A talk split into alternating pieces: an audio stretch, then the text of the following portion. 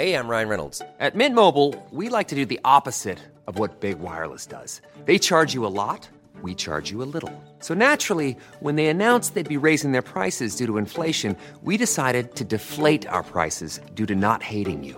That's right. We're cutting the price of Mint Unlimited from $30 a month to just $15 a month.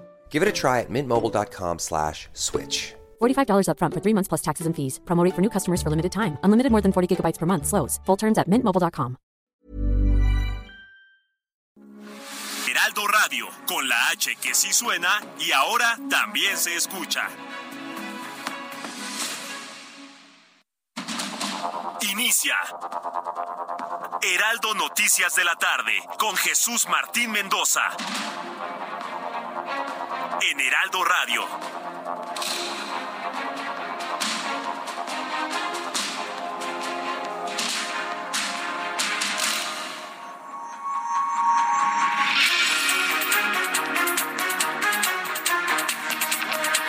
Son las seis de la tarde en punto, hora del centro de la República Mexicana. Bienvenidos, muy buenas tardes. Iniciamos el Heraldo Radio de este martes 28 de marzo de 2023. Hoy en una transmisión especial en el marco del decimoquinto Congreso de los Jóvenes de la Universidad Panamericana y de la Prepa UP, de la Prepa de la Universidad Panamericana un encuentro verdaderamente importante en el cual pues estamos acompañando a los jóvenes de la Universidad Panamericana en un verdadero encuentro en donde están hablando prácticamente de todo, del futuro. De hecho, más adelante le voy a tener una entrevista muy importante con uno de los expositores el día de hoy en la sede de este, de este decimoquinto Congreso de los Jóvenes de la Universidad Panamericana. Vamos a conversar con Marcelo Yaguna, que es un hombre que ha logrado salir adelante del problema de las drogas, que por cierto, Hoy en la conferencia matutina de Andrés Manuel López Obrador se convirtió también en el eje central de lo que se busca en el futuro de los jóvenes. En este marco, Junto con los jóvenes de la Universidad Panamericana y de la Prepa UP, iniciamos nuestro programa de noticias. Yo soy Jesús Martín Mendoza y como siempre le digo, súbale el volumen a su radio, que le tengo un resumen de los asuntos más destacados el día de hoy. Vaya, y la primera noticia que verdaderamente nos ha dejado con el ojo cuadrado fue lo que ocurrió con Edmundo Jacobo. ¿Se acuerda usted de este hombre? El secretario ejecutivo del Instituto Nacional Electoral, pues, ¿qué cree? Renunció. Sí, como lo oye el hombre que defendimos su posición y que hizo un amparo y que regresó al INE, pues hoy presentó su renuncia. Edmundo Jacobo Molina presentó este martes su renuncia como secretario ejecutivo del Instituto Nacional Electoral, la cual será efectiva a partir del próximo 3 de abril, al acusar que ya no existen las condiciones necesarias para continuar en el cargo con discreción y con eficacia. Esas fueron las... Eh, las razones que argumentó en una conferencia de prensa, datos que le tendré un poco más adelante aquí en el Heraldo Radio.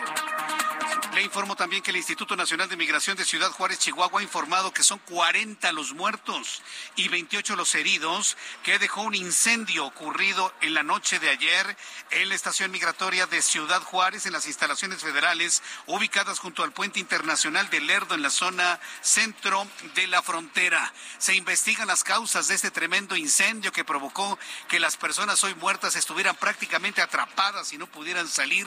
Una verdadera tragedia que enluta nuestro país y que hoy le informo con detalle aquí en el Heraldo Radio.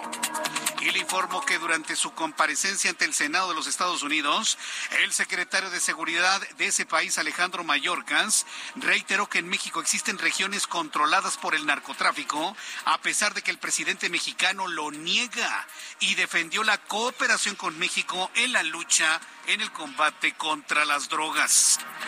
Cuarto tema que le voy a presentar el día de hoy aquí en el Heraldo Radio, la jefa de gobierno de la Ciudad de México, Claudia Sheinbaum, informó que los elementos de la Guardia Nacional que vigilan las instalaciones del sistema de transporte colectivo Metro dejarán paulatinamente de ofrecer su servicio. Agregó que esta semana presentarán el programa de retiro. Es decir, ya la vigilancia de la Guardia Nacional empezará a retirarse de las instalaciones del sistema de transporte colectivo Metro. Son las cuatro noticias importantes, centrales del día de hoy, pero por supuesto hay más noticias importantes en resumen con Giovanna Torres. El secretario general de la Organización de Naciones Unidas, Antonio Guterres, se mostró este martes profundamente entristecido por la muerte de 40 migrantes en un incendio en un albergue en la ciudad de Juárez, Chihuahua, y pidió una investigación exhaustiva sobre lo ocurrido. Ovidio Guzmán López, integrante del cártel de Sinaloa, preso en el penal de máxima seguridad del Altiplano, interpuso otro recurso legal para frenar su extradición a los Estados Unidos para ser juzgado por tráfico de drogas.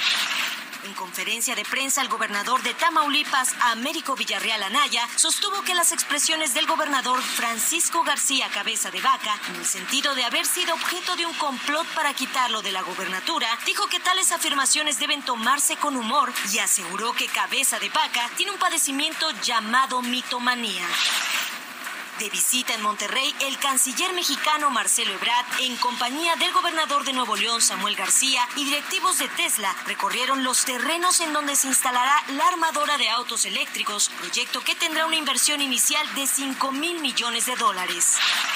La cantante Jimena Sariñana denunció agresiones en contra de su manager y músicos, los cuales fueron brutalmente golpeados por sujetos que los encerraron en el área de camerinos durante su presentación realizada la noche de este lunes en la Feria del Caballo de Texcoco. Luego de tres años de restricciones por la pandemia, la representación de Semana Santa en Ixtapalapa recuperó su ruta habitual para el disfrute de la población, quienes podrán acudir a celebrar el tradicional evento el viernes 7 de abril a partir de las 14 horas. La jefa de gobierno de la Ciudad de México, Claudia Sheinbaum, anunció el retiro de los elementos de la Guardia Nacional de todas las estaciones del sistema de transporte colectivo Metro, debido a que el robo de cable de cobre ha disminuido gracias a las acciones implementadas. Muchas gracias, Giovanna Torres, por el resumen de las noticias del día de hoy. Y bueno, pues hoy 28 de marzo, pues enviar un caluroso saludo a quienes cumplen años en este día. Antes de empezar, quiero decirle que aquí en el centro del país, para nuestros amigos que nos escuchan en los Estados Unidos, en el norte de la República Mexicana, amigos en Oaxaca, allá en Mérida, Yucatán, a todos los que nos están escuchando en este momento, decirles que está a punto de caer, si no es que ya cae un tremendo aguacero.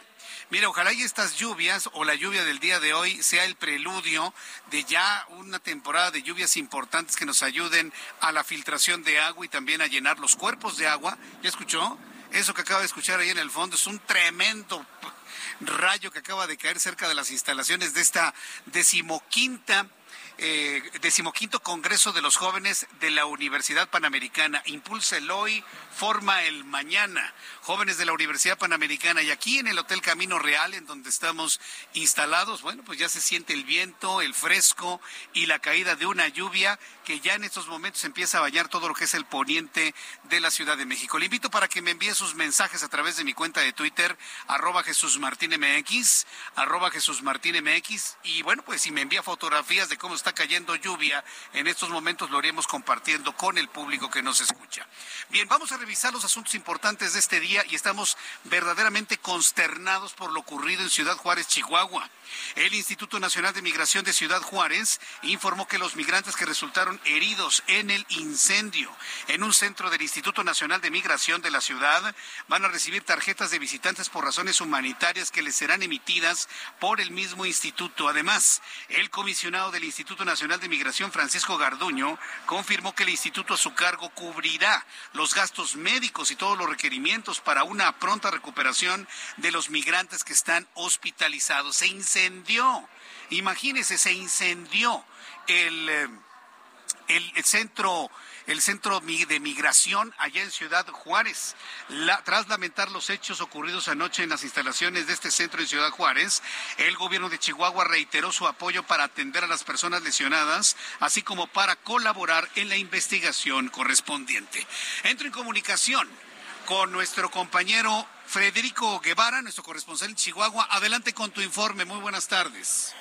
Muy buenas tardes. Sí, como tú bien acotas, esto ha sido una lamentable tragedia en donde más de 40 personas de diferentes nacionalidades, sobre todo venezolanos y centroamericanos, perdieron la vida justo donde tú indicas, en el centro del Instituto Mexicano de Migración, en donde llegan las personas que van a ser deportadas. Eh, originalmente se informó de que hubo una serie de, operativos para sacar de la calle a los migrantes. cuestión que quedó desmentida, ya que esas personas que fueron detenidas fueron enviados a un albergue temporal. Las personas que estaban aquí eran personas que estaban en un proceso de deportación, ya quedó comprobado eso. Lo que sí no está muy bien clarificado es el hecho de que se están pasando la pelotita, gobierno federal, gobierno municipal, gobierno estatal, y al final de cuentas, como siempre, los migrantes se quedan solos, eh, sin ningún apoyo. Y aquí, en estos momentos, nos encontramos afuera de este edificio donde sucedió el incendio, y en estos momentos están llegando gente, ya se puso un altar, va a las nueve de la noche, va a haber un encuentro en donde, bueno, en una manera de, pues, de solidaridad ciudadanos juarenses con los migrantes que están aquí, que son bastantes los que están a la expectativa, van a hacer un ejercicio de, pues, vamos, de conservación para tratar de, darse ese apoyo necesario. La realidad de las cosas es que en este momento en Cenejo hay dos autobuses, dos cajas de trailers refrigeradas con los cuerpos de los migrantes, los cuales están tratando de ser identificados. Ya se logró identificar la nacionalidad, ahora lo que falta es también identificar el paradero y tratar de qué es lo que se va a hacer con los cuerpos. Por lo pronto, todos los gastos están corriendo por parte del gobierno del Estado y del propio municipio que nada ha venido y ha pasado a repartir agua a todas las personas que están ahí, pero sin embargo, pues esto, insisto y repito, es una tragedia, una nueva tragedia que se le suma a este largo historial que tiene esta frontera al paso de migrantes, pues desde décadas que ha sucedido esto. Bien, pues eh, muchas gracias por la información y nos mantenemos atentos de todas las actualizaciones que se hagan sobre este trágico acontecimiento. Gracias por tu información y que tengas muy buenas tardes. Igualmente, gracias, estamos en contacto. Estamos en contacto, es nuestro corresponsal allá en el estado de Chihuahua. Por supuesto, esto ha movilizado, ha movilizado a todo el gobierno federal. La Secretaría de Relaciones Exteriores anuncia y coordina acciones para atender a las víctimas de este incendio catastrófico. La actualización habla de 40 personas fallecidas. Entro en comunicación con Noemí Gutiérrez, reportera del Heraldo Media Group. Adelante, Noemí, gusto en saludarte. Muy buenas tardes. Hola, muy buenas tardes, Jesús Martín. Pues comentarte que la Secretaría de Relaciones Exteriores convocó a embajadores y cónsules de Guatemala, Honduras, Venezuela, El Salvador, Colombia y Ecuador para informar de las acciones del Gobierno de México para atender a las víctimas del incendio en una estación provisional del Instituto Nacional de Migración en Ciudad Juárez, Chihuahua, que ya dejó hasta el momento, como bien comentabas, pues ya 40 migrantes fallecidos. Fue en un comunicado que lamentó el fallecimiento de estos migrantes. Informó que se trabaja para atender a las víctimas y sus familias y está en coordinación con las cancillerías, embajadas, consulados de seis países, así como con dependencias federales, locales y también con actores de agencias internacionales. Pero también dijo que está en contacto con el Consulado General de México en El Paso, Texas, para coordinarse con las autoridades de Chihuahua y en caso de ser necesario, pues sean trasladados a ese estado de Estados Unidos, pues los migrantes que requieran atención médica. También dijo que va a coadyuvar con el Instituto Nacional de Migración, la Comisión Nacional de Derechos Humanos y la Fiscalía General de la República para que se tenga la investigación, pero sobre todo para que se esclarezca las causas de este incendio. Por la mañana el canciller Marcelo Ebrard en su cuenta de Twitter escribió Lamento profundamente los hechos acaecidos en Ciudad Juárez y la pérdida de vida que trajeron consigo. En comunicación con embajadas y consulados, apoyo a las víctimas y familiares. Por último, te comento, Jesús Martín, que hasta el momento pues el canciller Marcelo Ebrard ha estado informando sobre esta eh, planta que tendrá Tesla allá en Santa Catarina, Nuevo León. Después presentó su libro en Monterrey, pero hasta el momento pues no se ha referido directamente a este caso, la información que te tengo. Sí, correcto. Sí, en, en el Televisión tuvimos oportunidad de ver el terreno, ¿no? En Santa Catarina que le presentaron al secretario de Relaciones Exteriores. Pues estamos al pendiente, Noemí, de algún comentario adicional del secretario de Relaciones Exteriores en torno a esta tragedia en Ciudad Juárez. Muchas gracias por esta información.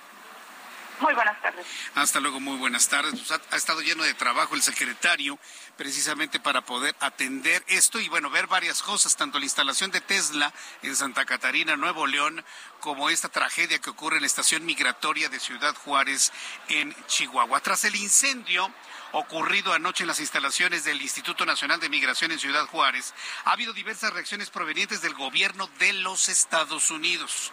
Sí, porque esto sucede pues prácticamente en la frontera entre ambos países. Por ejemplo, Amnistía Internacional y la Compañía de Jesús en México, entre otros. Este martes el gobierno de Estados Unidos lamentó la muerte de estas 40 personas que le he actualizado aquí en el Heraldo Radio en la estación migratoria de Ciudad Juárez ya ha ofrecido ayuda al gobierno mexicano, ayuda al gobierno mexicano, a la vez que recalcó que esta tragedia es un desgarrador recordatorio de los riesgos a los que se enfrentan los migrantes en toda su travesía. Al respecto, la Compañía de Jesús, es decir, los jesuitas en México, realizaron un llamado para que se garantice el trato humanitario para las personas afectadas que se encuentran en sus instalaciones. En un comunicado pidió a las autoridades garantizar un trato humanitario para todas las personas migrantes afectadas, así como un trato digno garantizando sus derechos humanos y atención consular en todo momento. Mire, para que usted me lo entienda, con base en estas reacciones, el incendio ha destapado las condiciones de hacinamiento, de precariedad, de inseguridad en la que están viviendo todos los migrantes, en este caso la mayoría guatemaltecos que se encontraban en esa estación migratoria y que la gran mayoría de los muertos son guatemaltecos. Amnistía Internacional presentó su informe sobre la situación de los derechos humanos en el mundo, en donde señaló a México por tratos inhumanos a migrantes, pues dijo que el Instituto Nacional de Migración es la tercera institución con más quejas por violación a derechos humanos y además puntualizó el clima de violencia que se vive en México, la violencia contra la mujer, Fíjese que son asuntos que han dicho que han ido a la baja en nuestro país, pero la realidad es que no. Casos de desaparición, la participación de las Fuerzas Armadas en tareas de seguridad, pero también la situación migratoria que enfrenta el país. Estas son las reacciones de organizaciones internacionales que han de alguna manera reaccionado de manera inmediata a esta tragedia que enluta a 40 familias, 40 personas fallecidas en esta estación. Mientras tanto, tras una denuncia en 911, al menos 30 migrantes provenientes de la India fueron resguardados por el Instituto Nacional de Migración, esto del otro lado del país. Esto ocurrió allá en Yucatán, luego de ser abandonados afuera de una pensión de tráileres sobre la carretera Mérida-Humán. Es decir, este asunto en Ciudad Juárez va a empezar a destapar problemas en diversas estaciones migratorias en la República Mexicana. Entro en comunicación con Herbert Escalante, nuestro corresponsal en Mérida, Yucatán. Adelante, Herbert, gusto en saludarte. ¿Cómo estás? Buenas tardes, efectivamente.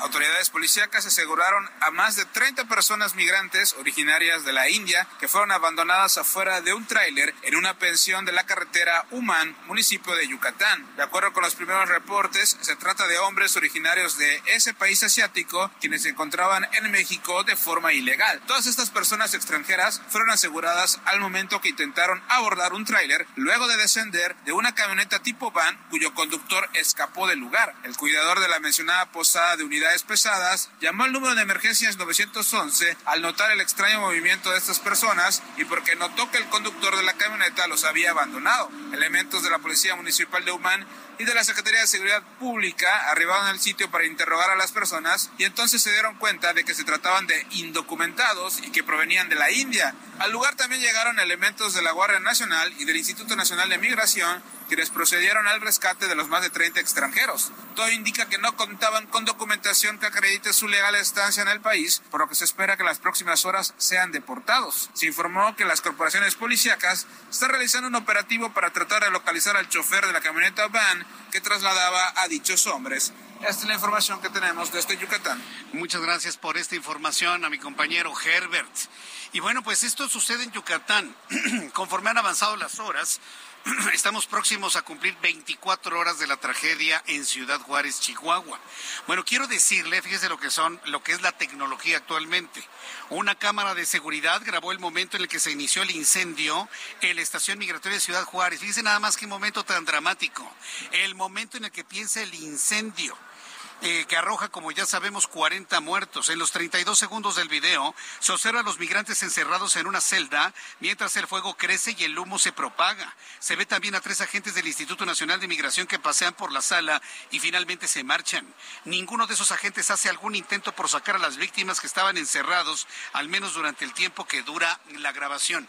Esto es muy importante, se lo había yo comentado hace unos instantes. Esta tragedia pone en la mesa, pone en evidencia eh, ventila una situación grave de hacinamiento, de condiciones completamente infrahumanas en las que se tienen a las personas que caen en la estación migratoria.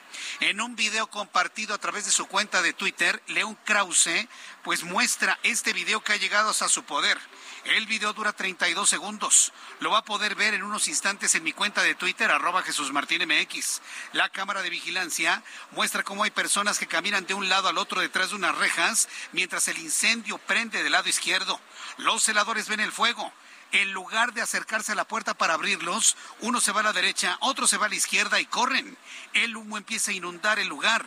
Los puntos de fuego se empiezan a generalizar en el lado derecho, lado izquierdo, mientras la imagen inmediatamente se borra por la cantidad de humo debido a las cobijas, colchones y objetos personales que empezaron a quemarse de los hombres y mujeres que se encontraban ahí adentro, encerrados como animales.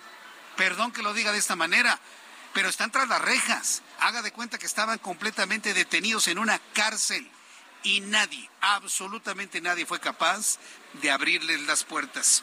Un video verdaderamente que consterna, conmovedor y que de alguna manera, pues no nada más va a revelar las condiciones infrahumanas en las que viven los migrantes, sino la actitud la actitud de los agentes de inmigración que muy poco les importó lo que sucedía con el fuego. A través de mi cuenta de Twitter, arroba Jesús Martín MX, pueden ya observar este video en mi cuenta de Twitter y además, bueno, es un retweet de lo que ha subido León Krause, el periodista mexicano en los Estados Unidos. Y bueno, pues esto es lo que de alguna manera nos ha verdaderamente conmovido a todos. Ya hay reacciones de Guatemala, mucha atención. Esto se está dando en este momento, hay reacciones del gobierno guatemalteco, porque la mayoría de los 40 muertos son de origen guatemalteco. El gobierno de Guatemala dice, informa, Guatemala 28 de marzo de 2023. El gobierno de Guatemala lamenta el fallecimiento de varios migrantes de diferentes nacionalidades en un incendio ocurrido el 27 de marzo en la estación migratoria de Ciudad Juárez, Chihuahua, y se solidariza con los familiares de las víctimas mortales y con los heridos. Asimismo, informa que trabaja en conjunto con las autoridades mexicanas para brindar asistencia y protección a 28 connacionales a causa de este lamentable suceso y con personal consular movilizándose en el lugar así como el Registro Nacional de las Personas RENAP, para identificar plenamente a quienes perdieron la vida y confirmar así el número de fallecidos por esta tragedia. Personal de la red consular, dice el comunicado del gobierno de Guatemala, se encuentra distribuido en diferentes hospitales de Ciudad Juárez para identificar a migrantes con nacionales y brindarles la asistencia y protección que requieren. Como parte de estas acciones en los hospitales, se evalúa el estado de salud y la evaluación médica de nueve guatemaltecos. Finaliza el comunicado informando que de igual manera se trabaja de la mano con las autoridades mexicanas para esclarecer las causas del lamentable incidente y dar con los responsables del mismo. El gobierno de Guatemala reafirma su compromiso con velar por la seguridad de los migrantes y brindarles protección y asistencia. Bueno, pues esto es lo que ha informado el gobierno de Guatemala, por supuesto. Eh, también hay reacciones del gobierno mexicano. Hace unos instantes, Adán Augusto López, secretario de Gobernación y aspirante a la presidencia de México, culpó a Marcelo Ebrard de esta tragedia. Fíjense nada más para que vea cómo están los jaloneos Ayer Marcelo Ebrard en un comentario cuando le preguntaron que qué opinaba si Claudia Sheinbaum se convertía en un se convertía en presidenta de México, que lo iba a invitar a su gabinete, eh, el secretario dijo, "Ay, miren qué tierna." Bueno, pues hoy hay un revire por parte de Adán Augusto acusándolo y culpándolo de esta tragedia. Dijo el secretario de Relaciones Exteriores. Habrá quienes me dicen, bueno, ¿y por qué el secretario de Gobernación quiere hablar sobre el tema si él no es el encargado de operar el sistema migratorio? aunque formalmente es la Secretaría de Gobernación para efectos administrativos, hay un acuerdo al interior del gobierno y es Marcelo, el secretario de Relaciones Exteriores, quien se encarga del tema migratorio, dijo en entrevista a medios de comunicación. Bueno, pues esto ya está tomando otro tipo de tintes, ¿no? Como diciendo, pues sí, migraciones de gobernación, pero en un acuerdo interno, el responsable se llama Marcelo Ebrard. Yo le invito para que me dé sus comentarios de esto que ha ocurrido allá en Chihuahua. Esto va a destapar, evidentemente, una realidad que nadie ha querido reconocer el día de hoy. Y ya sumado al asunto ocurrido allá en Yucatán, bueno, pues este, esta situación va a ser de pronóstico reservado. Bien, el reloj marca en este momento a las 6 de la tarde con 24 minutos. Antes de ir a los anuncios, quiero decirle que en esta zona poniente del Valle de México, aquí en la zona de Polanco, estamos en el Camino Real en el marco de este 15 Congreso de Jóvenes de la Universidad Panamericana. Impulsa el hoy, forma el mañana. Bueno, pues decirle que está cayendo un verdadero aguacero. Ojalá y estas lluvias ya se generalicen para adelante para que de esta manera, bueno, pues se mitigue un poco el fenómeno de sequía que tenemos en nuestro país. Está cayendo lluvia muy fuerte en la zona de Polanco. Para las personas que me están escuchando, manejen con mucha precaución. Inclusive ahí escucha usted los truenos en esta zona poniente del Valle de México. Maneje con mucha precaución, por favor. Vamos a ir a los anuncios y regreso enseguida con más noticias aquí en El Heraldo. Escríbame a través de mi cuenta de Twitter, arroba Jesús Martín MX. Escucha las noticias de la tarde con Jesús Martín Mendoza. Regresamos.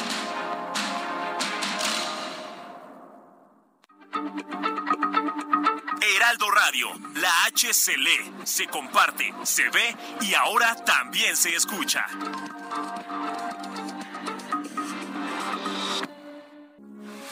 Heraldo Radio, con la H que sí suena y ahora también se escucha. Continúa Heraldo Noticias de la tarde con Jesús Martín Mendoza.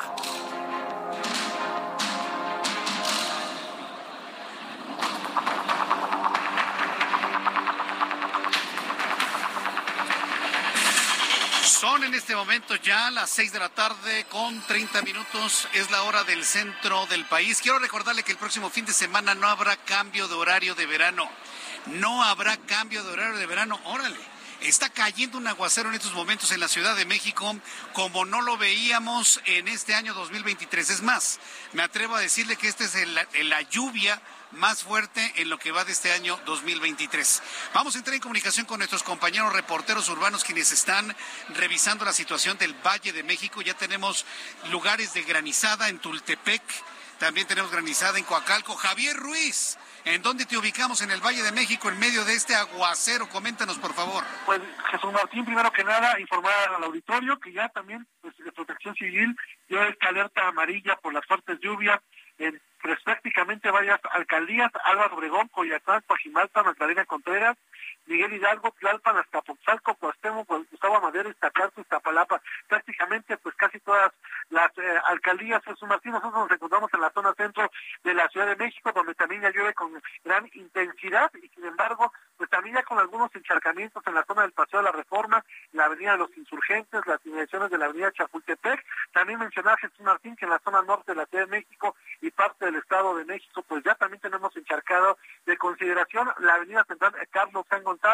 Desde la zona de la 406 en dirección hacia periférico Río de los Remedios o hacia las Américas, pues tener en cuenta que es una que llueve de manera intensa, aunado a ello pues tenemos bastantes baches, hay que tenerlo en cuenta y manejar con bastante precaución, la zona de periférico, la México Querétaro también ya se registran encharcamientos de, consideración. Y también Jesús Martín mencionar que hace unos momentos se llevó a cabo un operativo por parte de elementos de la Secretaría de Seguridad Ciudadana, eh, justamente detuvieron a cinco personas, cuatro de ellas de origen asiático, un colombiano, aunado a ello pues dos mexicanos, esto exactamente en la colonia Juárez Jesús Martín, donde pues eh, lograron detener a esas personas presuntamente por montar deudas en un call center que está ubicado en la calle de Atenas y la calle de Versalles, fueron ya detenidas, fueron trasladadas a un ministerio público y a eso obedeció pues toda la evolución de equipos de emergencia y policíacos y finalmente por reiterar que ya tenemos también encharcamientos en la zona de la calzada general Ignacio Zaragoza, exactamente llegando a las inmediaciones de Gelatao sobre Fray Teresa de Mier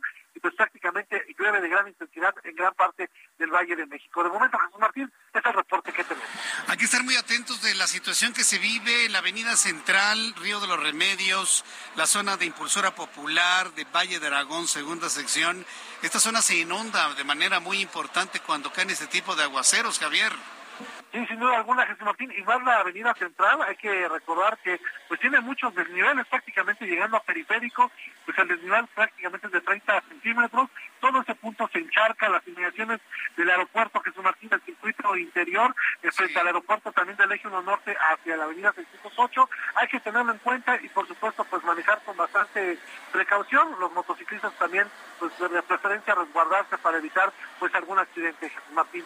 Correcto, muchas gracias por la información, Javier. Volveremos contigo un poco más tarde. Gracias. Claro que sí, estamos atentos. Buenas noches. Estamos atentos. Buenas noches. En el Heraldo Radio le estoy informando lo que sucede en el centro del país. Entro en comunicación con Mario Miranda. Adelante, Mario. ¿En dónde te ubicamos a esta hora de la tarde? ¿Qué tal, Jesús Martín? Buenas tardes. Te informo que ya son más de cinco horas de bloqueo en la carretera, en la carretera federal México-Cuernavaca, esto a la altura del pueblo de San Andrés Totutepec, por familiares y, amigos del menor de 10 meses, de nombre Einstein Bueno, Mario, te estoy perdiendo de repente. A ver, dinos, por favor, cinco horas de bloqueo entonces.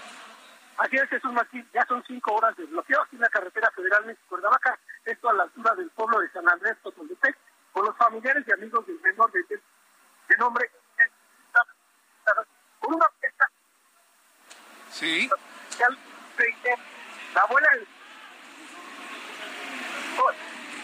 Yo estoy Estoy perdiendo a mi compañero Mario Miranda. Mario, nada más a ver si me alcanzas a escuchar. ¿Está lloviendo en esta zona de la carretera federal México-Cuernavaca? Gracias, Continúa el bloqueo en Hola, La madre Bueno, vamos a, a procurar hacer nuevamente eh, vamos nuevamente a hacer el enlace con mi compañero Mario Miranda. Las condiciones de intensa lluvia en estos momentos nos están impidiendo la comunicación vía telefónica. Vamos con nuestro compañero José Ríos, esto en Tultepec, en el Estado de México. José, se está cayendo el cielo a esta hora de la tarde, la lluvia más importante en lo que va de este 2023. José. ¿Qué tal, Jesús Martín? Buenas tardes, te saludo con gusto a ti. Aquí ya nos escuchan por el Heraldo Radio. Pues sí, como bien comentas, Jesús Martín, se están suscitando las lluvias más fuertes en la región oriente del Estado de México. Hasta el momento, pues tenemos reportes de que en el municipio de Catepec, Tutitlán, Coacalco y en esta región conurbada de la región oriente del Estado de México, pues están registrando fuertes granizadas. Hasta el momento se está registrando una fuerte afluencia vial en la zona de la Avenida Central, en la Avenida Carlos J. González, así como en la Avenida R1 y en los espacios y le da aledaños del centro de Catepec en San Cristóbal. Hasta el momento todavía no tenemos los reportes de la atención de las autoridades, Jesús Martín, pero es una fuerte lluvia y sobre todo nos está sorprendiendo en la hora pico, en la hora de la vuelta de los automovilistas. Vamos a seguir al pendiente ante unas posibles inundaciones. Hasta el momento todavía no tenemos un reporte de una afectación mayor, pero esto aún sigue llevándose a cabo. Ese es el reporte que te tengo, Jesús Martín. Correcto, muchas gracias por esta información, José. Seguimos pendientes. Seguimos pendientes. La recomendación que le hacemos aquí en el Heraldo es manejar con mucha precaución, con calma, con tranquilidad. Llegar, llegará usted a su destino tarde, pero va a llegar. Por favor, no se convierta en estadística, no le llame al seguro, maneje con calma, comprenda que todo el mundo está llegando tarde ante esta condición de lluvia, pero le digo algo, agradezcámosle al cielo, a la naturaleza, a Dios que esté lloviendo. Nos urge lluvia en el centro del país véalo de esa manera. Yo le invito a que lo vea. La lluvia es una bendición en este momento en el centro de la República Mexicana. Bien, el reloj marca las seis de la tarde con 37 minutos, seis de la tarde con 37. En la línea telefónica me da gusto saludar, como siempre nos da un enorme gusto saludar al senador Emilio Álvarez y Casa, senador de la República por el Grupo Plural. Senador Álvarez y Casa, bienvenido, muy buenas tardes. Jesús Martín, muy buenas tardes, se dan de gusto saludarte. Gracias por tomar la comunicación. Es un día en donde estamos impactados por lo ocurrido en la estación migratoria del Instituto Nacional de Inmigración en Ciudad Juárez. Eh, eh, entiendo que senadores de la República están pidiendo la renuncia de Francisco Garduño y la comparecencia del secretario de Gobernación. Dicho sea de paso, el secretario de Gobernación ya le echó la culpa al secretario de Relaciones Exteriores. ¿Cómo lo están viendo en el Senado esto, senador? Si el secretario de Gobernación tuviera un poquito de vergüenza, lo que tendría que estar haciendo es renunciando la política migratoria está bajo su responsabilidad. Y lo único que hace es exponer eh, una vez más el uh, desatino en lugar de, atender sus responsabilidades, estar atendiendo sus ambiciones como corcholata o polarizando el país como candidato. Y esto que sucedió en Ciudad Juárez es una tragedia que avergüenza a México ante el mundo y ante nosotras y nosotros mismos. Es una situación que no debe haber sucedido, no solo porque eh, hoy hay evidencia, de hecho hay un video ya que está en mis redes sociales, pueden ver este a los guardias que abandonan a los migrantes cuando está el incendio en lugar de abrirle la celda es absolutamente una negligencia criminal, Jesús Martín. Pero también es reflejo de una política pública estructural de violación a los derechos humanos y es consecuencia de un papel indigno que ha decidido aceptar el gobierno de Andrés Manuel López Obrador ante el gobierno de Estados Unidos para recibir miles de miles de personas eh, sin tener condiciones para ello y una política migratoria que persigue a migrantes, los criminaliza y hoy el propio presidente hace eso, Jesús Martín. Eh, eh, este video que ya empieza a circular en las redes sociales es verdaderamente desgarrador, cómo estos hombres eh, abandonan a los migrantes encerrados en una, en una celda y por cierto en condiciones verdaderamente infrahumanas. Decía el secretario de Gobernación que él nada más se encarga de la cuestión administrativa y que en relaciones exteriores, por un acuerdo interno del gobierno, no sé, senador, si ustedes están enterados de esos acuerdos internos del gobierno, tiene que responder la Secretaría de Relaciones Exteriores. ¿Usted estaba en, conocimiento de esos acuerdos internos en el gobierno? Hay, hay un acuerdo, el presidente López Obrador, pero ese acuerdo no puede estar por encima de la ley. Lo hemos dicho aquí en distintas ocasiones reclamando al secretario de Gobernación, justo porque es su responsabilidad, no puede evadir, tiene una responsabilidad legal, tiene una responsabilidad ética ineludible. Eh, y si no tiene capacidad para atenderlo, que deje el cargo, que renuncie y que se vaya a Cocholata. Porque lo que no puede ser es que tenga la cara dura de solo estar peleando por las elecciones y no gobernar. Esta tragedia tendría que ser medida con la misma dureza con la que midieron la tragedia de la guardería ABC o la tragedia de los migrantes muertos en San Fernando. Es inadmisible que haya migrantes que estén muriendo en estaciones que en realidad son pequeñas cárceles. Eh, no solo es un crimen negligente, sino lo que refleja es lo que hemos venido diciendo, que es una política sistemática de violación a los derechos humanos y por supuesto que eh, ya desde antes, mire Jesús Martín, yo estuve en diciembre hace un año en Tijuana denunciando estas cosas. Estuvimos en Tapachula denunciando estas cosas. Vinieron migrantes venezolanos, nicaragüenses, hondureños, aquí al Senado denunciando estas cosas. ¿Sabe por qué fue la protesta? Porque no les daban agua. En Ciudad Juárez, que es un desierto, todo el día y no les dieron agua. Por eso empezaron a protestar. Y ahora resulta que los culpan de su muerte. Me parece inadmisible. ¿Cómo le van a explicar a los niños que se quedaron sin papá y a las mujeres que quedaron sin esposo, que no les abrieron la puerta para salir. Es realmente eh, un escándalo de negligencia y de indolencia. Entonces, eh, los senadores del Grupo Plural estarían pidiendo o sugiriendo la renuncia del secretario de Gobernación ante esta tragedia, senador. La, la salida del, del, titular del Instituto Nacional de Migración queda corta. Eh, hay dos grandes responsables, además de Francisco Garduño. Alejandro Encinas, que pareciese invitado al tema, que es, es, subsecretario de Derechos Humanos y de, de, Población y Migración, y el secretario de Gobernación, que ahora resulta que le echa la culpa a Marcelo Ebrard. Bueno, eh, pero en algún momento eh, a estas personas les, les han explicado la palabra responsabilidad de un encargo. si están ocupados persiguiendo sus ambiciones, que renuncien, Jesús Martín. Ay, secretario, bueno, perdón, eh, senador de la República, yo agradezco mucho este, este análisis que se está haciendo. A mí la verdad me, me impacta mucho el dolor que ha generado esta muerte, solamente comparable solamente comparable con la muerte de San Fernando de 72 migrantes en aquella ocasión. Pues esperemos que haya respuesta en esta solicitud de comparecencia, porque pues ya sabemos el modito, ¿no? De decir, pues no voy, pues ¿por qué voy a ir? ¿De, qué manera se le puede exigir al secretario de Gobernación que comparezca ante estos hechos? Infelizmente, la, mayoría ha sido una mayoría indolente, impune y cómplice. Pero ya al, del caso de, eh, hay ahora reportados 39. Muy probablemente, infelizmente, Jesús Martín van a ser más personas muertas por intoxicación. Eh, si este tipo de cosas no generan cambios en el gobierno de López Obrador, uno se pregunta entonces, ¿qué? ¿Qué tiene que pasar? es inaudito, es inaudito. Pues, senador, ya para finalizar, eh, no puedo desaprovechar la oportunidad de estar conversando con un senador de la República para que nos comente qué va a pasar con los consejeros del INAI. Ya hay una, una controversia constitucional en la Suprema Corte de Justicia de la Nación por la falta de nombramientos. Usted en el Senado, ¿cómo está viendo este tema del INAI? No puede desaparecer este instituto. En el Grupo Plural somos de la idea de que debemos eh, empujar la designación de estos comisionados a la brevedad tenemos la obligación de garantizar que el INAI funcione y, no por otra cosa, sino porque es una entidad garante del derecho al acceso a la información y la transparencia.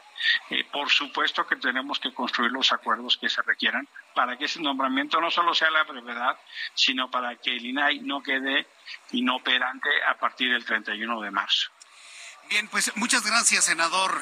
Me dio mucho gusto saludarlo, Emilio Álvarez y Casa Longoria, y espero eh, estar, que estemos informando en los próximos días de esta comparecencia del secretario de Gobernación. Muchas gracias por este tiempo. Gracias a ustedes, un abrazo. Un abrazo, gracias. Es el senador Emilio Álvarez y Casa Longoria. Son en este momento las seis de la tarde con 44 minutos hora del centro de la República Mexicana.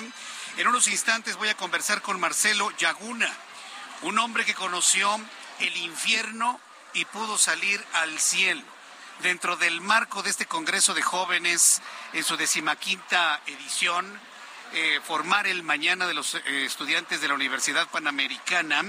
Bueno, vamos a conversar con él para que conozcamos de qué manera va a impulsar a los jóvenes a salir del flagelo de las drogas, pero saber decir que no también oportunamente. Pero antes entro en comunicación con Elia Castillo, nuestra reportera del Heraldo Media Group, ya que hoy se generó una noticia verdaderamente insólita Edmundo Jacobo Molina presentó este martes su renuncia como secretario ejecutivo del INE.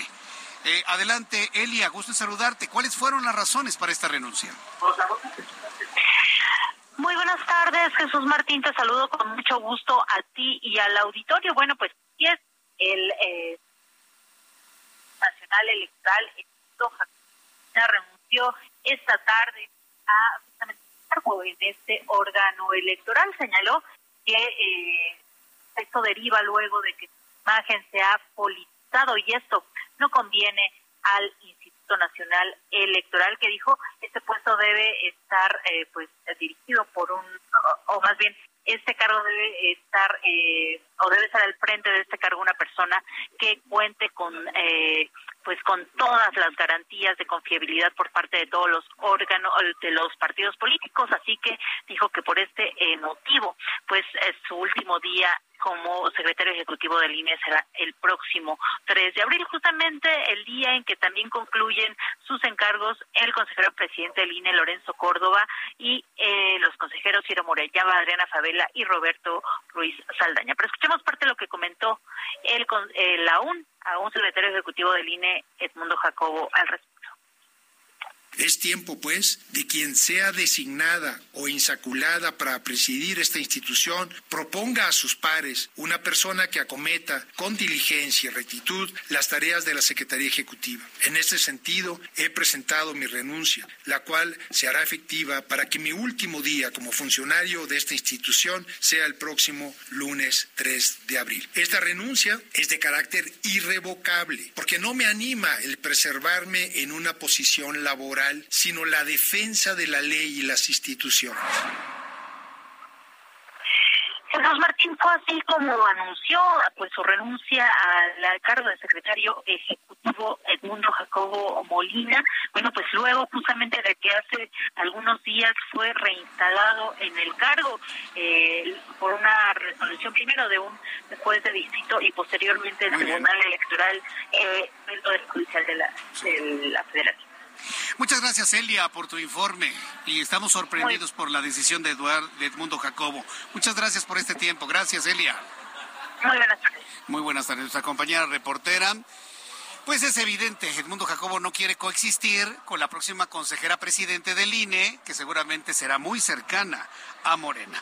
Ya son las seis de la tarde con 47 minutos hora del centro de la República Mexicana.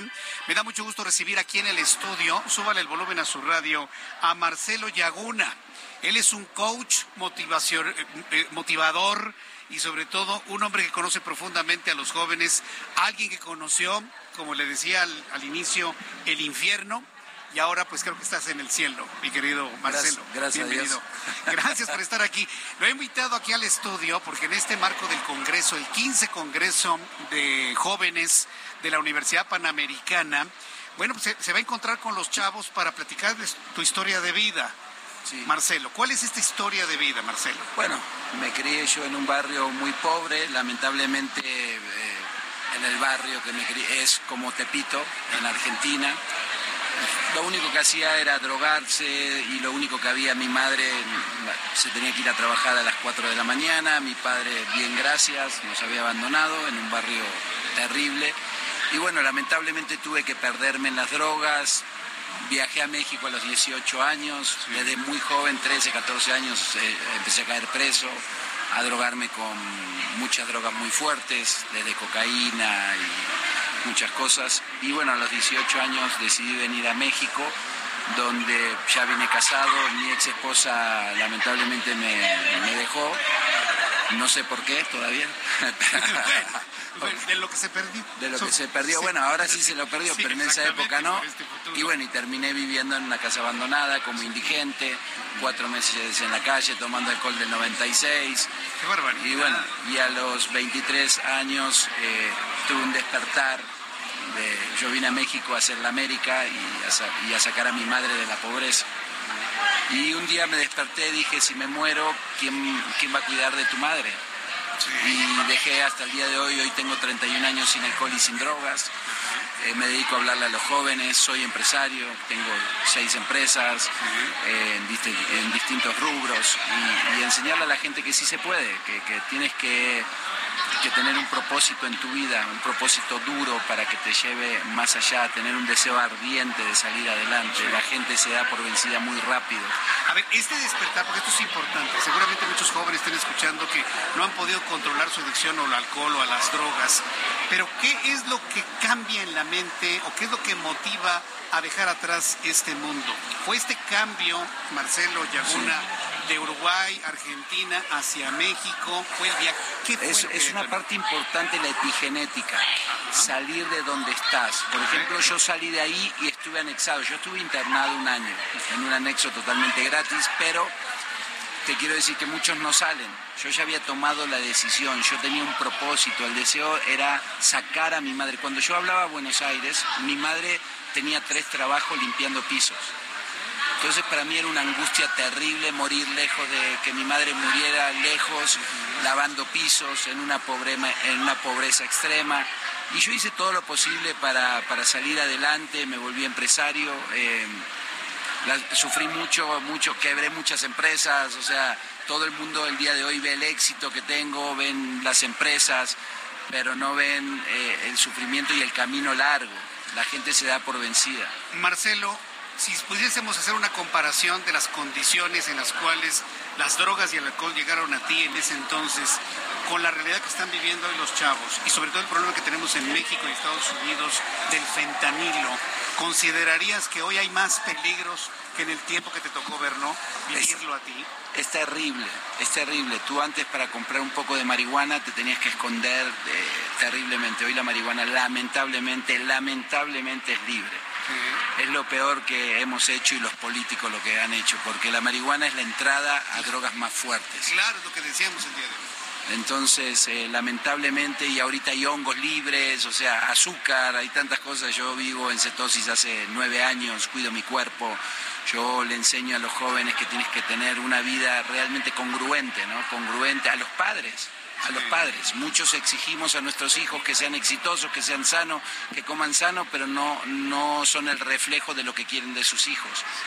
Yo trato todos los días de ser ejemplo para mis hijos y ser ejemplo de, lo que hago, ser un coach. Entonces, hacer ejercicio, estar libre de alcohol, de drogas. Todos los días. Ah, buena alimentación. Todos los días. pues es un trabajo diario, ¿no? Mantener ese buen ánimo ante la vida, Marcelo. Solo 24 horas. Solo 24 horas. y al día siguiente 24 horas nada más. Solamente por Y de esas 24 dormimos 8.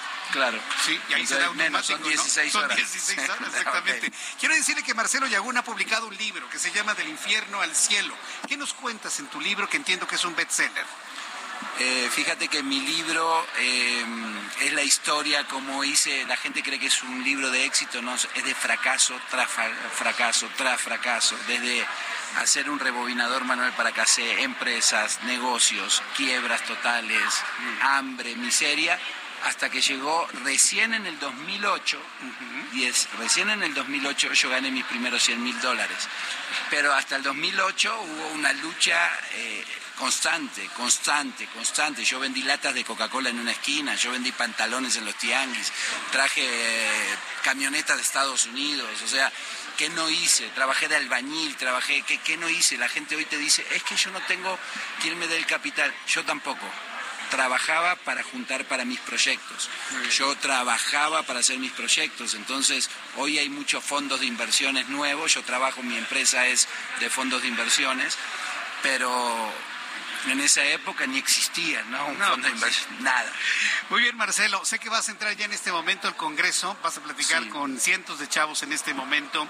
Yo deseo que este mensaje que nos has compartido aquí en el Heraldo Radio sea una semilla que germine en los corazones de muchos de los jóvenes que te van a escuchar y que sea una forma de prevenir que la sombra, el infierno de las drogas, pues no llegue finalmente a estos jóvenes. Y gracias por esa experiencia de vida, gracias por tu libro también. Gracias. Te deseo siempre muchísimo éxito. Gracias, que Dios te bendiga. Que Dios te bendiga también, Marcelo, que te vaya muy bien. Es Marcelo Yaguna, empresario, escritor, coach y bueno, pues un profundo conocedor de esta etapa de la vida. Hoy ha platicado con usted aquí en el Heraldo Radio. Estamos en la decimoquinto Congreso de Jóvenes. Impúlselo y forma el mañana de los estudiantes de la Universidad Panamericana, de la preparatoria y de la preparatoria UP. También hay gente del Cedros, por supuesto, aquí.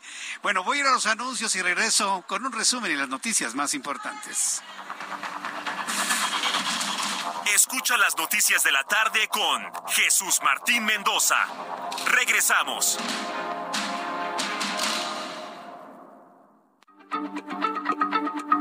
Heraldo Radio, la H se lee, se comparte, se ve y ahora también se escucha.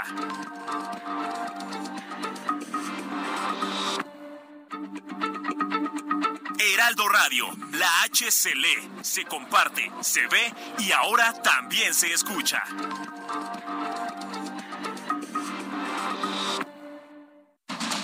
Continúa Heraldo Noticias de la tarde con Jesús Martín Mendoza.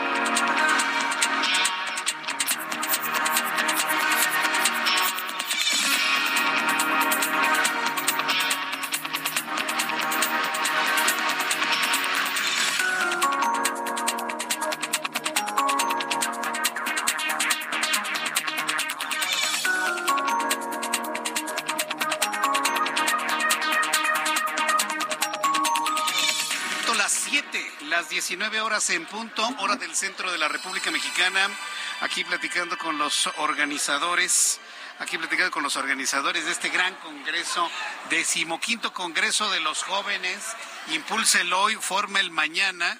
Un saludo para Íñigo Mieres Olivares, presidente del Consejo de Alumnos que bueno, pues eh, nos ha recibido de una manera pues muy generosa y nos ha permitido instalar nuestro estudio aquí en el Hotel Camino Real que se ha convertido en la sede de este importantísimo Congreso de Jóvenes de la Universidad Panamericana.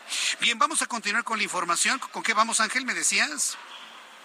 Bien, pues miren, precisamente en este, en este Congreso se han presentado una gran cantidad de posibilidades para los jóvenes. Y también, tanto a nivel preparatoria de la UPM, a nivel universitario, las carreras, posgrados, eh, doctorados y demás, se les ha impulsado a los jóvenes de la importancia de hablar el idioma inglés. Digo, la Universidad Panamericana tienen un buen nivel de enseñanza del inglés, pero este mensaje va para todos los jóvenes porque este foro ha estado abierto para más y más jóvenes. Qué importante el poder hablar inglés como una de las herramientas fundamentales para conquistar pues la vida misma. Y para hablar sobre ello, saludo con muchísimo gusto a Carlos Guillén, director de COE, que nos acompaña en este momento. Él en el estudio del Heraldo, nosotros acá en el estudio de la Universidad Panamericana. Me, da mucho gusto saludarte, Guillermo. ¿Cómo te va? Carlos Guillén, adelante, Carlos. Jesús Martín, ¿me escuchas? sí, ya, ya te escucho claramente. Muy buenas tardes. Buenas noches ya. ¿Cómo te va, estimado Carlos? Muy bien, gracias a Dios, qué bueno y, qué mejor, ¿no? Que el inglés como herramienta indispensable nos ayuda en todos los aspectos de nuestra vida.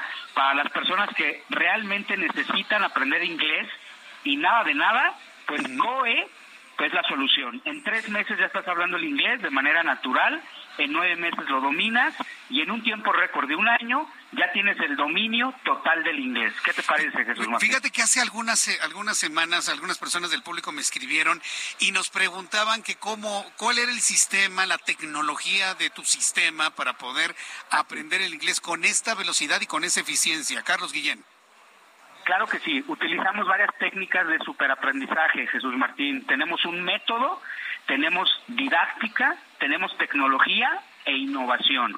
Es un programa exclusivo para ejecutivos, profesionistas, empresarios que no tienen tiempo, que se les ha negado el inglés o que lo quieren perfeccionar. En tres meses hablas inglés de manera natural, ¿sí? Es un método 100% conversacional. Primero te vamos a enseñar a hablar, tal cual como un niño, después a leer y escribir, y hasta el último la tediosa y aburrida gramática. No nos inventamos niveles de inglés, y es un método 100% online es decir, las clases son virtuales, en vivo y en directo, Jesús Martín. Llevamos ya 14 años trabajando en línea y 30 años ya, 30, capacitando a nivel empresarial.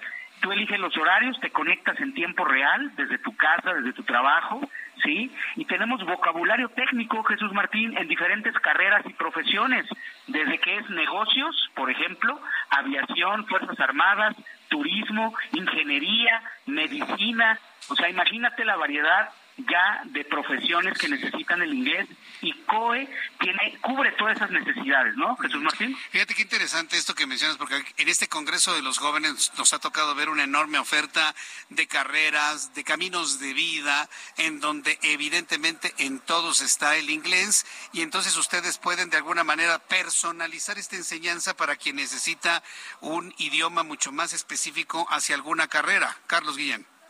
Exactamente, Jesús Martín, es un método diseñado para cada persona. Olvídate del verbo to be, ponte a estudiar y la gramática intensiva. Olvídate, es un método que primero te enseñamos a hablar de manera fresca, natural, sí, fácil y rápido. Tenemos talleres online en vivo y en directo, por ejemplo, talleres de música, de conversación, de vocabulario, de, de, diferentes herramientas que la gente necesita para poder aprender el inglés en menos tiempo con resultados. Y desde el celular pueden bajar las aplicaciones de COE y siguen practicando el inglés 24/7 a la hora que ustedes decidan. El programa va diseñado desde los 7 años de edad hasta 80 años de edad. Sí se puede aprender inglés en COE, no importa en qué nivel te ubiques, desde pollito chicken gallina gen hasta personas que hablan el inglés. Muy bien, eh, nos están pidiendo el número telefónico. Carlos, ¿a dónde hay que comunicarse, enviar un mensaje de WhatsApp? ¿Qué hacemos para conocer más de COE, del sistema COE? Vamos a dar un teléfono, Jesús Martín, para que la gente pueda mandar un WhatsApp con la palabra inglés la gente interesada, que tenga interés, necesidad o que quiera aprender el idioma inglés al 100%. Voy a lanzar una promoción, una promoción espectacular, al 5555 020252. ¿Ya te lo aprendiste, Jesús Martín? A ver, vamos a ver si me lo aprendí. 55, otra vez 55 020252. ¿Qué hacemos con el número? ¿Qué mensaje te mandamos por WhatsApp? WhatsApp, un WhatsApp con la palabra inglés. Vamos a dar de aquí hasta las 7:15 de la noche. 7:15 van a recibir un 50% de descuento en todos los pagos mensuales plan familiar 2 por 1 y cero inscripción. Nunca van a pagar inscripción, pero tienen que mandar su WhatsApp con la palabra inglés, mensaje de texto o un llama cuelga al 55 55 02 02 52. Miran, ahorita van en el tráfico, está la lluvia, pueden mandar su mensajito sin problema sí, que van despacito, ¿no? Jesús Martín en el tráfico al 55 55 02 02 52. ¿Qué te parece? Muy bien, pues eh, ya en este momento están atendiendo a las personas que también hagan un llama cuelga, hagan una llamada perdida. Eh, les recomiendo que hagan su WhatsApp con la palabra inglés 55 55 02 02 52. ¿Cómo nos dices tú que hay que dar el primer paso, verdad? Carlos. Exacto, Jesús Martín. ¿Qué es lo más difícil para aprender inglés? Es tomar la decisión. En tres meses ya estás hablando el inglés, que el 2023 cumplan ese sueño de aprender el idioma, en tres meses hablarlo y en un año dominio total del inglés. Conversación avanzada al 100%. Repito el teléfono 5555 020252. Lo repito, 5555 020252 hasta las 7:15. Perfecto. Gran descuento de COE. Muy bien. Carlos Guillén, muchas gracias por acompañarnos el día de hoy. Te envío un fuerte abrazo. Gracias, Carlos. Igualmente a la distancia, Jesús Martín. Saludos. Saludos, que te vaya bien. Carlos Guillén de COE 55 55 0202 52. El reloj marca las 7 con 8 y le tengo un resumen con las noticias más importantes.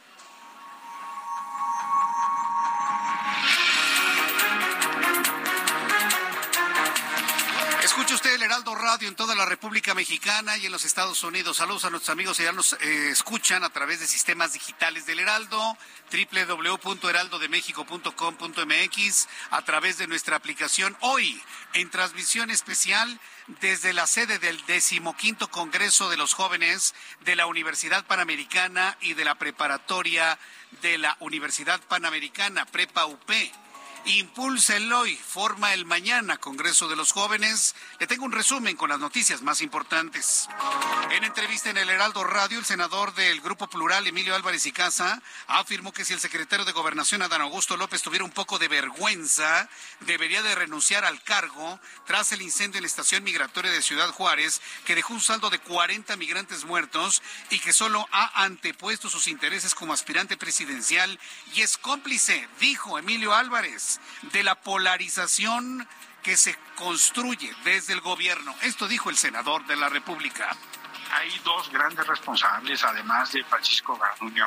Alejandro Encinas, que pareciese invitado al tema, que es, es, subsecretario de Derechos Humanos y de, de, Población y Migración, y el secretario de Gobernación, que ahora resulta que le echa la culpa a Marcelo Ebrard. Bueno, pero en algún momento eh, a estas personas les, les han explicado la palabra responsabilidad en mi cargo. Si están ocupados persiguiendo sus ambiciones, que renuncien, Jesús Martín. Que renuncien, dice Emilio Álvarez y Casa. Además, le informo que Protección Civil de la Ciudad de México ha activado la alerta amarilla por fuertes lluvias. ¿Qué aguacero ha caído en el Valle de México? Es la lluvia más intensa en lo que va de 2023. Protección Civil ha alertado a Azcapotzalco, Cuauhtémoc, Gustavo A. Madero, Iztacalco, Iztapalapa, Venustiano Carranza, Álvaro Obregón, Coyoacán, Magdalena Contreras, Miguel Hidalgo, Tlalpan. A través de su cuenta de Twitter, Protección Civil ha detallado que se prevé la caída de granizo y vientos que podrían alcanzar los 60 kilómetros por hora. Ovidio Guzmán, alias el ratón, preso en el penal de máxima seguridad del Altiplano, interpuso otro recurso legal para frenar su extradición a los Estados Unidos, país que lo reclama por tráfico de drogas. En esta ocasión, el hijo de Joaquín Guzmán Loera tramitó un amparo en materia administrativa en el que se le concedieron la suspensión provisional contra la aprobación o ratificación del Tratado Internacional de Extradición entre México y Estados Unidos. En China, el Centro de Control de Enfermedades de la provincia meridional de Cantón anunció que una mujer de 56 años se infectó con la cepa H3N8. H3N8. Esta no la conocíamos. Es totalmente nueva. H3N8 de la gripe aviar. La paciente se contagió en la ciudad de Zhongshan. Tenía antecedentes de exposición a aves de corral vivas antes de la detección de esta enfermedad. Le informo en este resumen de noticias que la organización Artículo 19 reveló que en 2022, el cuarto año del gobierno del presidente mexicano, se registraron 696 agresiones contra periodistas para convertirse en el más violento contra los comunicadores al cuadruplicarse la cifra de ataques registrados durante 2010, el cuarto año de gobierno de Calderón y casi el doble respecto del año 2016, el cuarto año de gestión de Enrique Peña Nieto. El Congreso de la Ciudad de México aprobó este martes una serie de reformas al Código Penal local para sancionar con penas de 3 a 7 años de prisión para quienes dañen o roben coladeras, así como equipamiento mobiliario urbano en la capital del país. Así que bueno, pues piénsenlo bien, quien quiera robarse una coladera para venderlo como fierro viejo y comprarse con eso su hierbita, piénsenlo dos veces. También le informo en este resumen de noticias que el expresidente de los Estados Unidos, Donald Trump, culpó a su sucesor Joe Biden de la inflación más alta en décadas en la Unión Americana. Las altas tasas de interés que según él han desencadenado una crisis bancaria y prometió que devolver a la Casa Blanca ya está anunciando, ¿eh? Donald Trump que quiere volver a la Casa Blanca, revertirá los aumentos de impuestos. El juez federal de Distrito de Columbia, Jens Bosaberg, ordenó al ex vicepresidente de los Estados Unidos, Mike Pence, testificar en una investigación sobre el asalto al Capitolio ocurrido el 6 de enero de 2021 y que dejó como saldo cinco muertos y 50 personas detenidas. Estas son las noticias en resumen. Le invito para que siga con nosotros. Le saluda Jesús Martín Mendoza.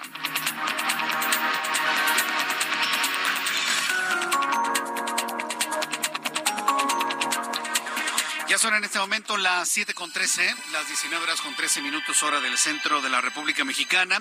Parece que ya hace sol, tremendo aguacero. Tuvimos casi una hora de intensa lluvia en el Valle de México. Sigue lloviendo un chipichipi todavía en algunos puntos y estamos revisando en dónde hay afectaciones por encharcamientos e inundaciones en la Ciudad de México. Entro en comunicación con mi compañero Javier Ruiz, quien nos tiene información actualizada de cómo se encuentran las cosas en la ciudad luego de la intensa lluvia. Adelante, Javier, qué gusto saludarte. ¿Cómo estás?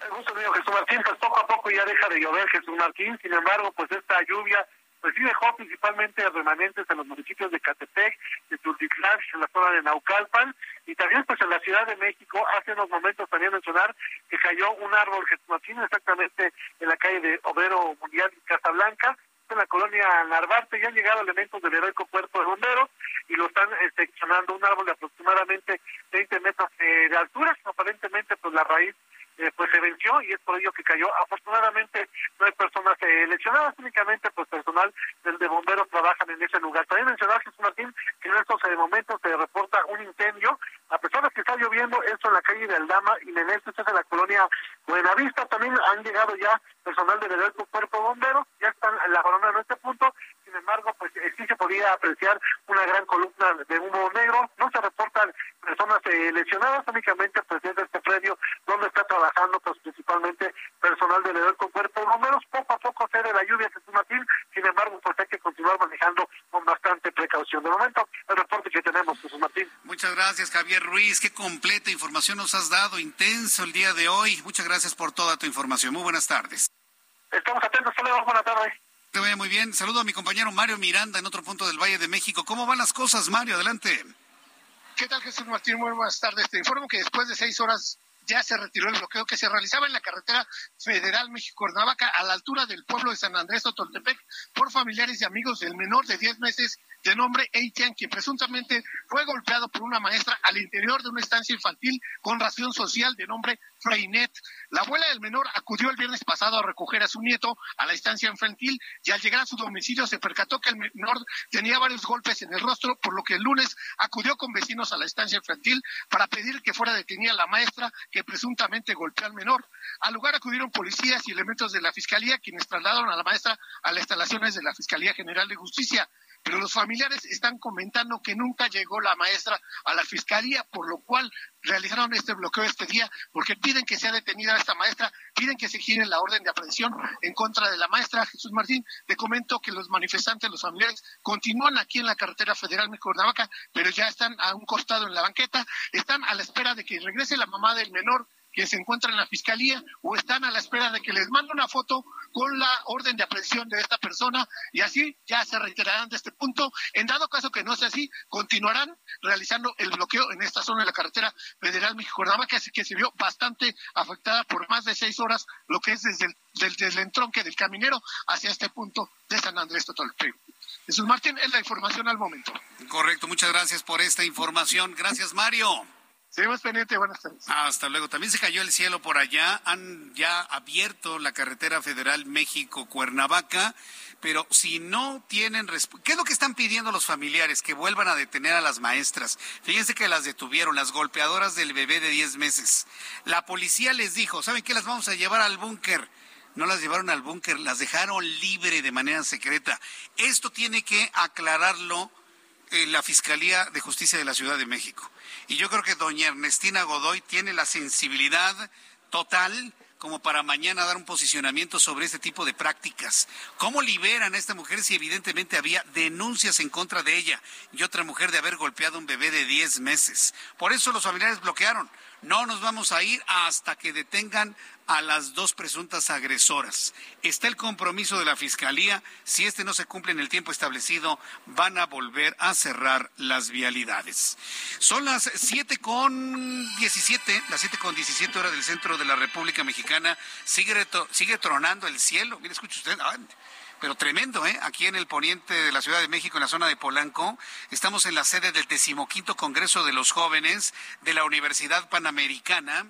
Impulse el hoy, forma el mañana, aquí en el Hotel Camino Real de Polanco. Esta ha sido la sede de este gran encuentro de jóvenes el día de hoy.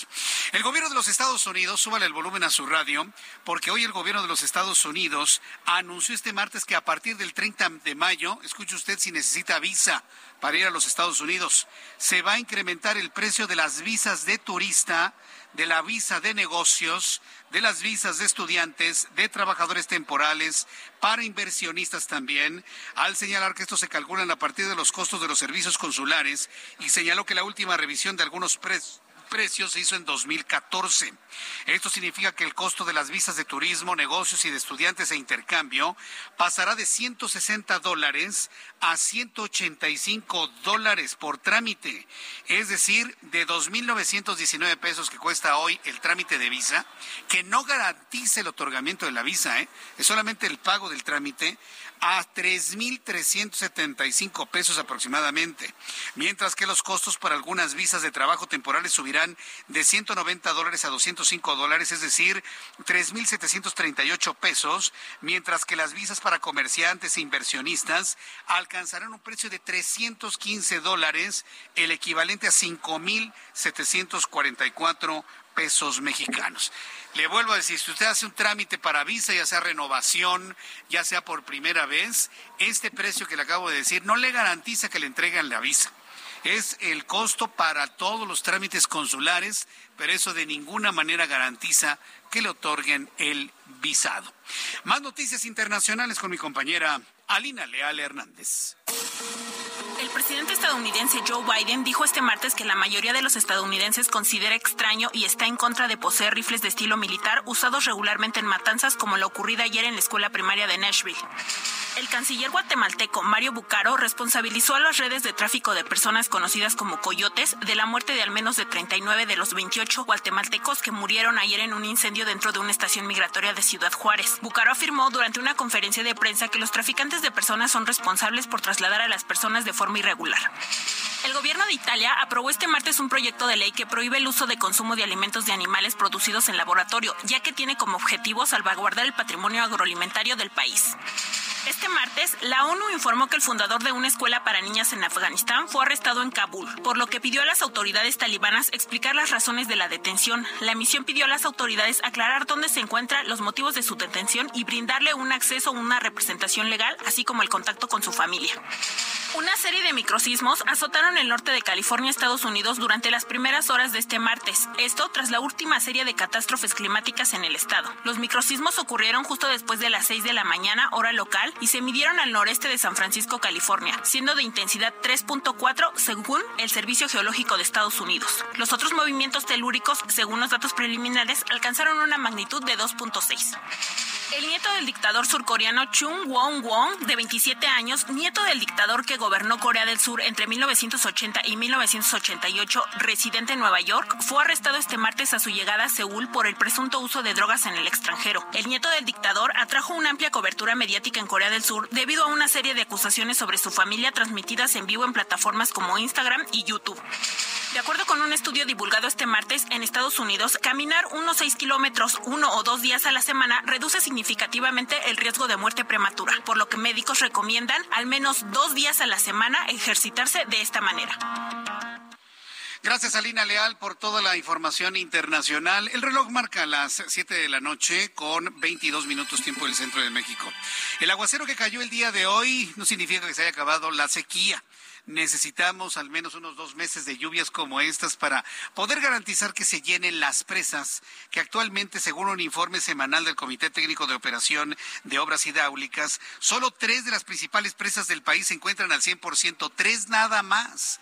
Y las que abastecen de agua al Valle de México están por debajo del 50%. Ángel Arellano nos tiene toda la información sobre la situación de agua para este Valle de México.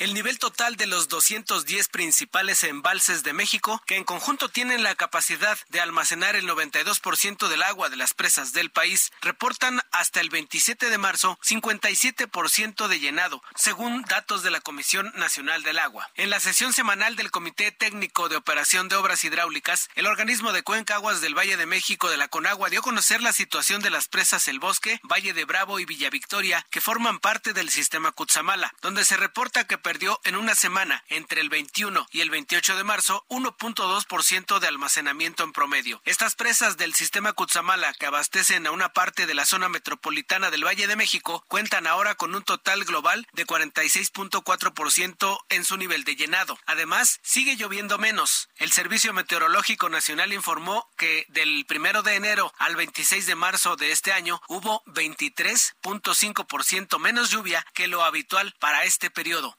reportó para las noticias de la tarde Ángel Arellano Peral.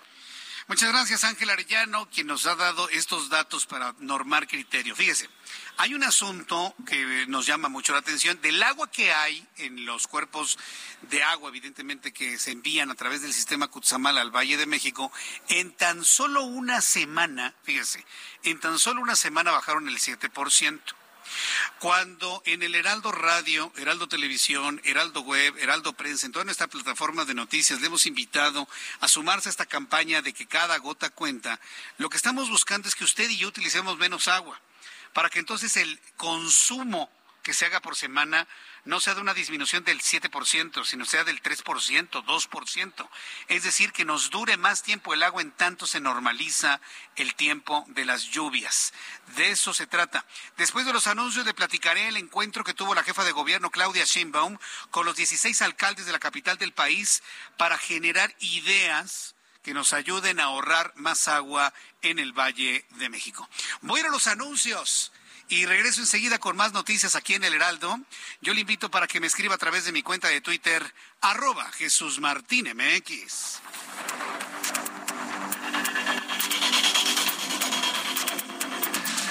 Escucha las noticias de la tarde con Jesús Martín Mendoza. Regresamos.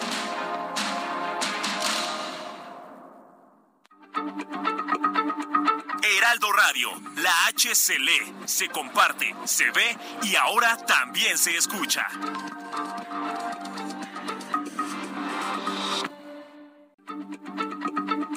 Heraldo Radio, la H se lee, se comparte, se ve y ahora también se escucha.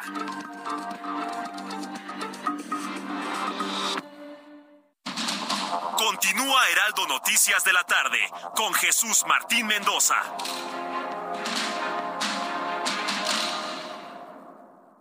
Amigos del Heraldo Radio, qué gusto saludarlos. Fíjense que hoy les tengo una información muy importante paren oreja, porque de acuerdo a estudios científicos, está comprobado que las enfermedades surgen por falta de nutrientes y por la pérdida y oxidación de las células de nuestro cuerpo.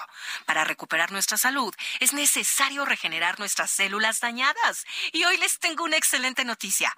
Les presento un tratamiento elaborado a base de células madre, el cual tiene excelentes resultados para mantenernos saludables. Y ya está aquí Arisbet Chávez, representante de Productos Politécnico, para que nos platiques al respecto respecto, mi querida Ari, ¿cómo estás? Qué gusto saludarte, Te veo bien, guapa. Porque nos estamos tomando las Qué células bonita madre, piel. ¿verdad? A ver, platícanos. Esto es una verdadera joya que tenemos en nuestro país. Fíjate que este tratamiento que les traigo el día de hoy está elaborado a base de células madre y funcionan como un regenerador celular. Este fue investigado y aprobado por científicos reconocidos a nivel mundial este tratamiento verdaderamente te ayuda a regenerar el funcionamiento de todos nuestros órganos y los resultados para recuperar tu salud, tener huesos más fuertes y saludables y sobre todo pues lucir una piel joven y radiante. ¿Has escuchado la frase tú eres lo que comes? Eh, Por supuesto. Si estás bien por dentro sí. y están nutridas a nivel celular, pues por fuera, claro que se va a notar en tu cabello, se va a notar en tu piel, en tus tu uñas. salud. En tu salud, definitivamente. Las células madre actualmente se utilizan para tratar más de 80 enfermedades. Nosotros tenemos excelentes resultados con este tratamiento de células madre en diabetes, lupus, cáncer, tumores, Parkinson, Alzheimer, artritis reumatoide, ansiedad, depresión y estrés, porque van directamente a tu cerebro. Claro. Puedes tener un desorden químico y no necesariamente es tristeza, sino algo le hace falta a tu cuerpo. sí. Entonces, este tratamiento funciona de maravilla. Sí. Las células madre te van a ayudar a mejorar tu sistema circulatorio, a frenar la propagación de células cancerígenas, a mejorar tu función renal y hepática y el funcionamiento del sistema nervioso central. Este tratamiento, cada cápsula es riquísima en antioxidantes. ¿Cómo andamos buscando los antioxidantes? eh? Y además Siempre. los tomas por separado. Sí. Esta cápsula te contiene la cantidad de antioxidantes necesaria y te va a dotar una gran cantidad de nutrientes a todo tu cuerpo. Ari, ¿con solo tomar una cápsula al día mejora nuestra salud? O digo, porque si es así, ¿a dónde llamo en este momento para pedir el tratamiento? Muchos de los propósitos, yo creo que de, de año nuevo es mejorar nuestra salud. Sí. Y hoy te traigo una promoción de esas que son fantásticas y que no pueden dejar pasar. El que, número, a ver. Tienen que comunicarse al 55 56 49 44 44. Mi sugerencia es que vaya marcando y aparte el suyo. 55 56 49 44 44. Fíjate, les vamos a enviar hasta la puerta de su casa un tratamiento de 12 meses a un precio especial. Esto quiere decir un año completo, una dotación completa de células madre para un año. Y eso no es todo. Les vamos a mandar de regalo un kit de belleza. Incluye crema, jabón y mascarilla. Pero déjame platicarte que este tratamiento está elaborado, además de células madre, trae colágeno, ácido hialurónico, elastina. Son unos poderosos componentes que sí te van a ayudar a eliminar manchas, reduce el 90% de las arrugas, de cicatrices, te eliminan imperfecciones, acné y usted va a lucir una piel que le digo maravillosa y radiante. El jabón es una delicia, exfolia la piel, elimina toxinas, células muertas y la mascarilla te va a crear un efecto lifting.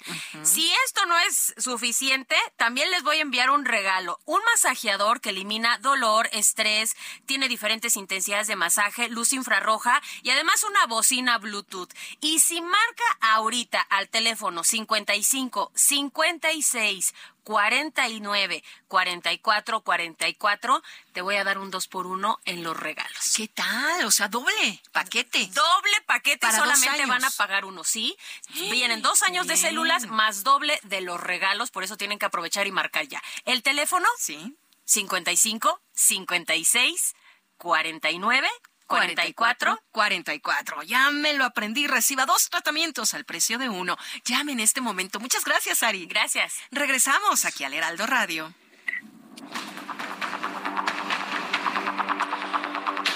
El reloj marca las 7.34, las 19 horas con 34 minutos hora del centro de la República Mexicana. Para las personas que me han estado preguntando ya desde el fin de semana si va a haber cambio de horario, la respuesta es no. Hay que recordar que el año pasado en el Congreso se se derogó esta ley de cambio de horario. Por lo tanto, como no sucedía hace muchos años, desde 1996, bueno, pues nos vamos a quedar con el horario de invierno, el horario natural, lo que dicen algunos morenistas, el horario de Dios. Sí, sí, puede usted reírse con ese tipo de conceptos que tienen algunos. El horario de Dios. Dios no pone horarios. Él es el horario, Él es el tiempo, Él es. Pero bueno, ya es otro tipo de, discusiones. Pero bueno, ¿esto qué nos va a afectar? Que nos vamos a desfasar con mercados internacionales, nos vamos a desfasar una hora de Europa. Ya en este momento Europa cambió el horario, estamos a una distancia de ocho horas de las principales ciudades europeas, siete horas del eh, horario universal, una hora más de Nueva York. Usted va a ver los efectos y yo espero que cuando venga otro presidente después de 2024 nos volvamos a alinear a la importancia de cambiar el horario por ser un país del hemisferio norte. Y bueno, ya le puedo dar toda una explicación en cuanto a la posición geográfica de nuestro planeta y que si los grados y que si el trópico de cáncer, ya le podría yo explicar sobre el asunto de la luminosidad. Pero si en este país estamos esperando de que nos baje el recibo de la luz, jamás vamos a entender la importancia del cambio de horario.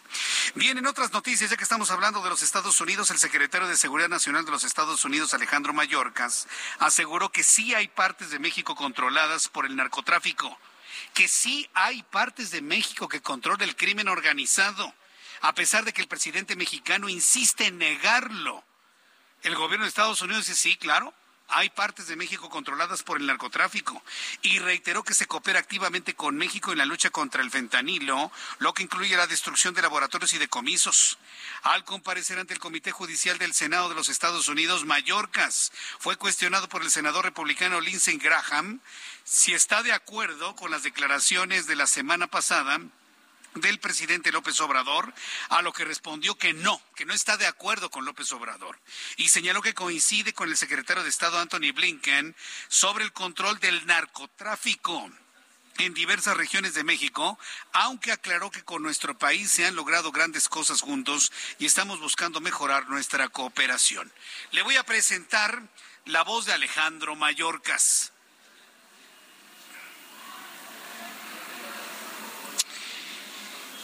Bien, me, parece que es muy importante que entendamos el concepto más allá del audio. Alejandro Mayorkas, al igual que Anthony Blinken, los dos funcionarios importantísimos del gobierno de los Estados Unidos, tienen información de inteligencia de que grupos criminales controlan partes de México. Estamos trabajando con México uh, en la lucha contra el fentanilo. Hemos reunido grandes casos y estamos buscando mejorar nuestra cooperación.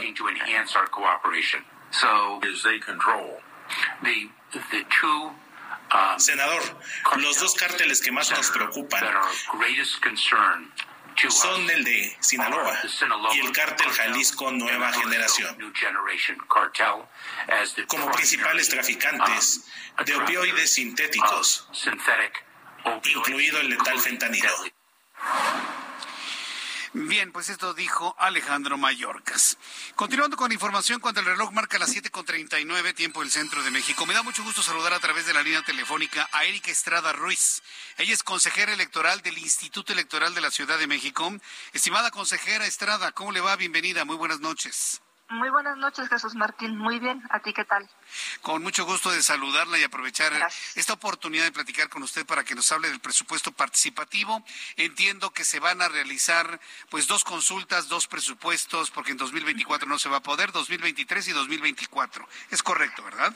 Así es, Jesús Martín. Este año se nos juntan dos ejercicios porque el próximo, como todos y todas sabemos, vamos a tener una gran, gran, gran elección en nuestra ciudad y en todo el país. Y cuando hay elecciones constitucionales, digamos, se suspenden los mecanismos de democracia participativa, pero ¿qué es lo que se hace? Para no perder el derecho, se adelanta. Por eso este año estaremos organizando presupuesto participativo 2023 y presupuesto participativo 2024 con una cantidad importante de recursos que toda la ciudadanía, pues ya, ya pasó la etapa de proponer proyectos que nos gustaba que se hacía en nuestra colonia, ya tenemos un gran registro, comentarte que alcanzamos aproximadamente 35 mil proyectos que fueron presentados tanto en nuestra plataforma como de forma presencial.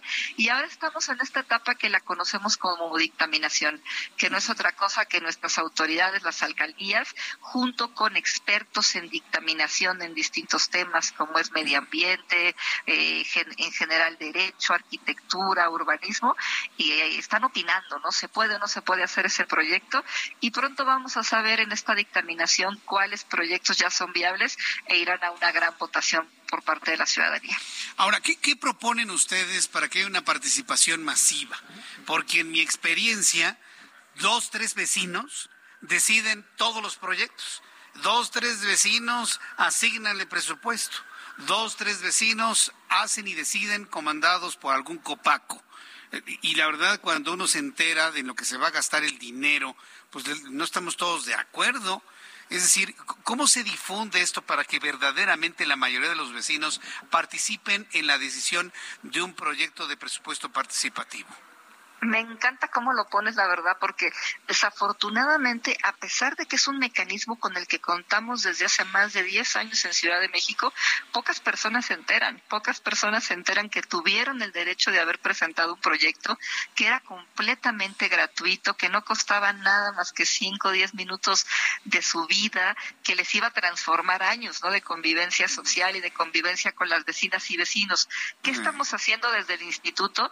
Estamos intentando y te digo con esas palabras, intentando darle la mayor difusión posible a través de todos los medios. Tu espacio en esto es privilegiado y te lo agradezco de verdad, porque esto tiene que ser colaboración de todos. Las autoridades electorales nos encargamos de esta difusión, pero necesitamos sin duda de estas redes de apoyo para poder hacerlo, que se conozcan cuáles son los mecanismos, los proyectos que se están este, poniendo ahorita sobre la mesa, pero sobre todo que las vecinas y vecinos se atrevan a salir a ejercer sus derechos y que no seamos unos pocos, ¿no? Como siempre, como bien lo ponía sobre la mesa, los que estamos proponiendo y los que estamos decidiendo.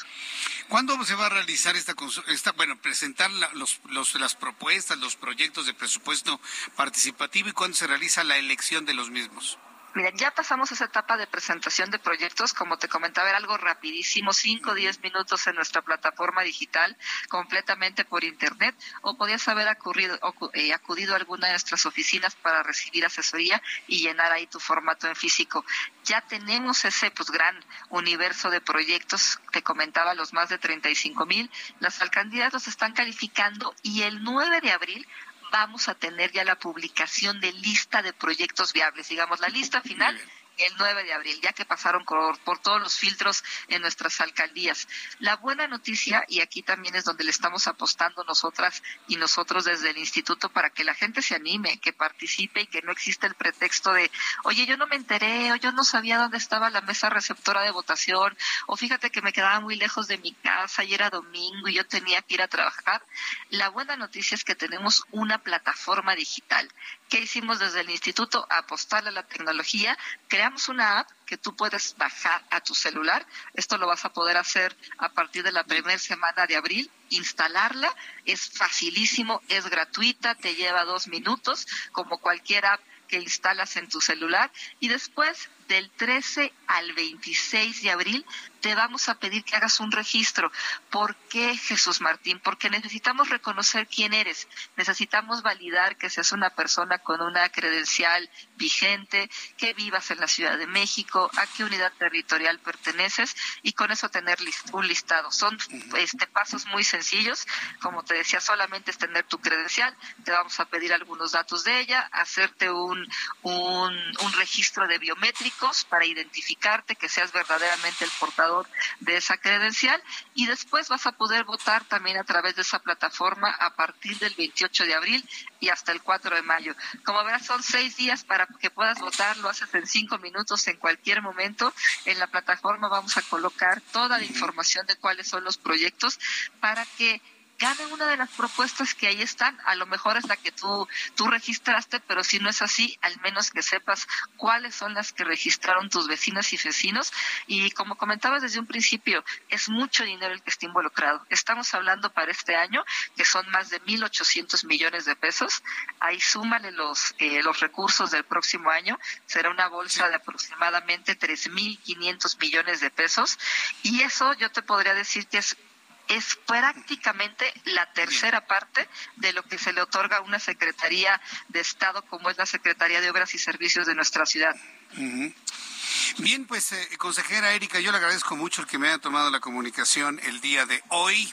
Y bueno, pues vamos a estar siempre, como siempre lo hacemos, muy en contacto con el Instituto Electoral de la Ciudad de México, porque sí me interesa que promovamos esto y la gente participe, porque eso de que uno o dos vecinos tomen decisiones primero para presentar y luego para elegir, pues como que no es lo adecuado. Así que denme la oportunidad. Sucede todo el tiempo. Son 10, 15 personas las que salen a ejercer sus derechos, 50 probablemente en alguna mesa, y con eso gana un proyecto. Entonces, el reto es que hay que involucrarnos y te agradezco muchísimo que nos des espacio porque son eh, las oportunidades que nosotras y nosotros tenemos desde las autoridades electorales para poder comunicar. Muchas gracias, consejera. Que le vaya muy bien. Gracias por su tiempo. Le envío un fuerte abrazo como siempre. Hasta luego, que le vaya muy bien. Bueno, vamos a estarle informando oportunamente sobre eh, cómo se va a dar este proceso para elegir el mejor proyecto para el presupuesto participativo en dos ejercicios 2023 y 2024. Siete con 46 horas del centro de la República Mexicana.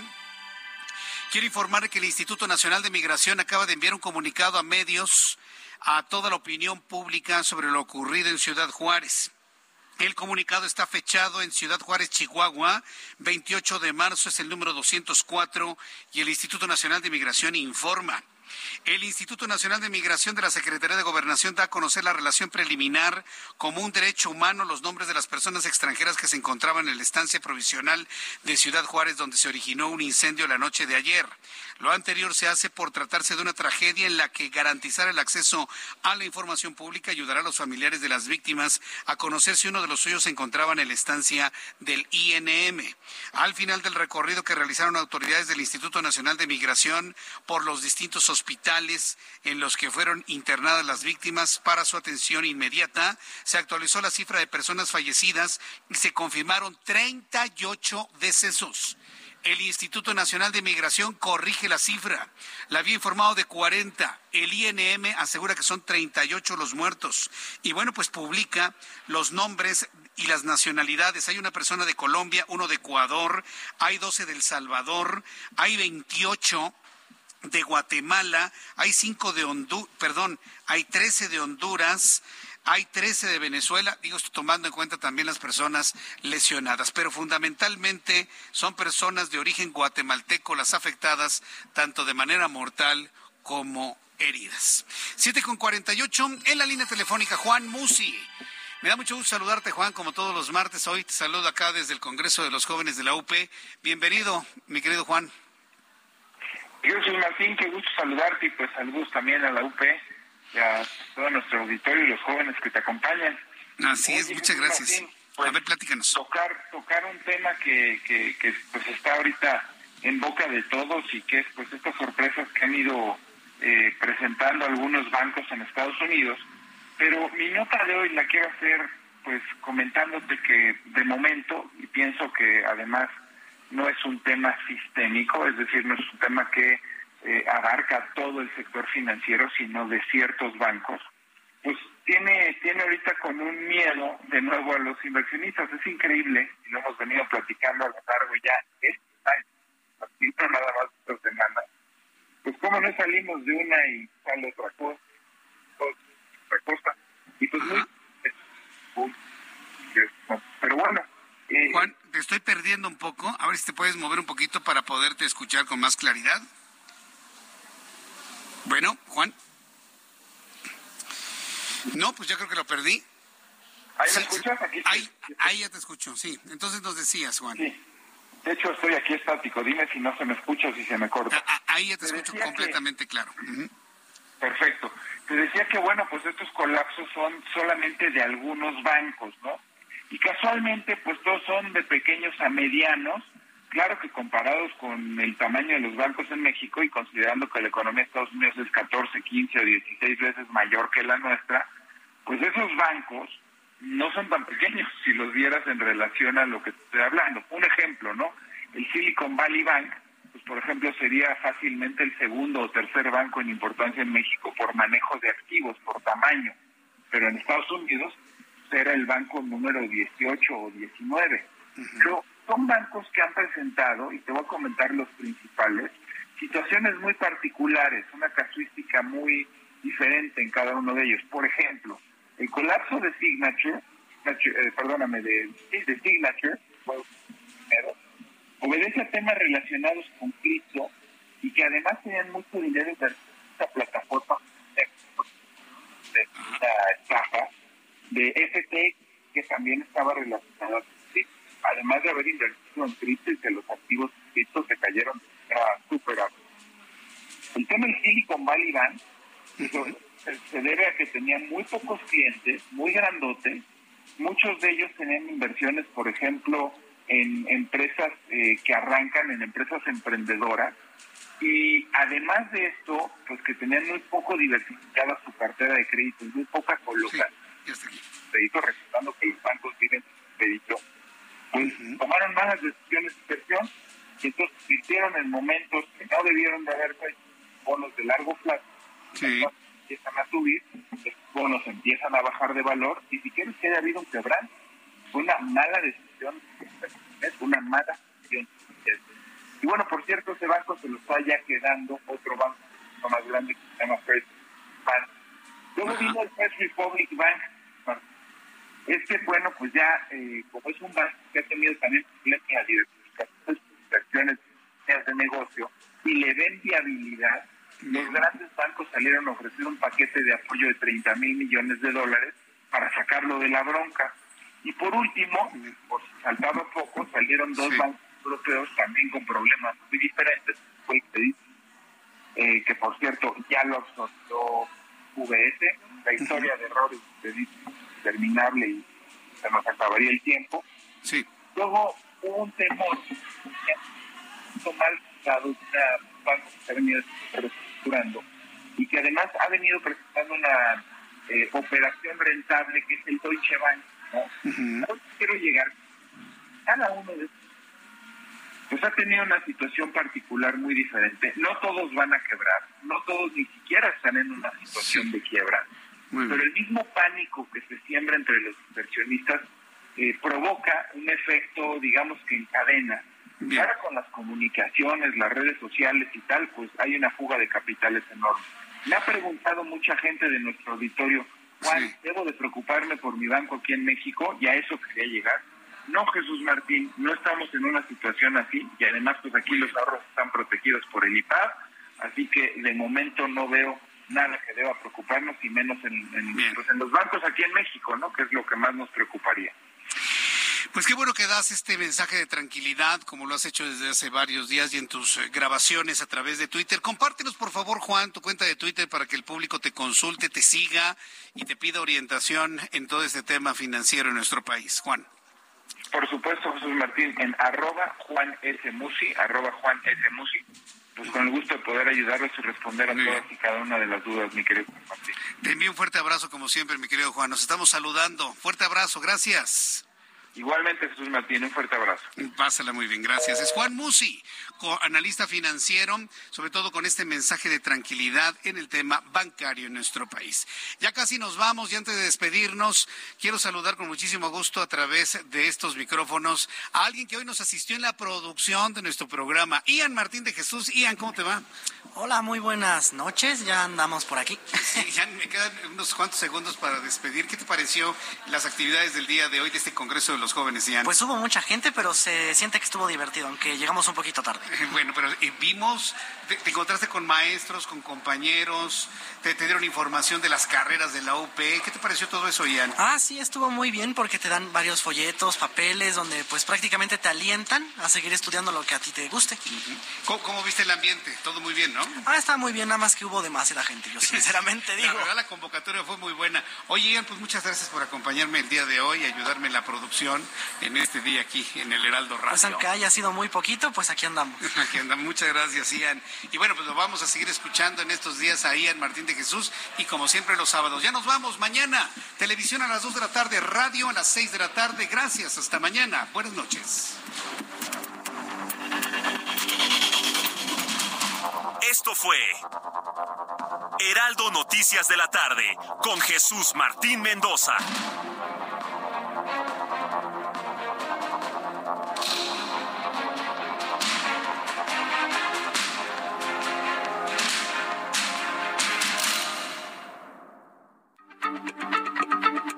Heraldo Radio, la H se lee, se comparte, se ve y ahora también se escucha.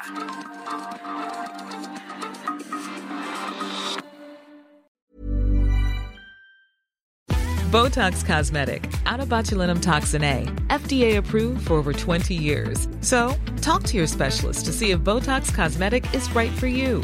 For full prescribing information, including boxed warning, visit BotoxCosmetic.com or call 877-351-0300. Remember to ask for Botox Cosmetic by name. To see for yourself and learn more, visit BotoxCosmetic.com. That's BotoxCosmetic.com.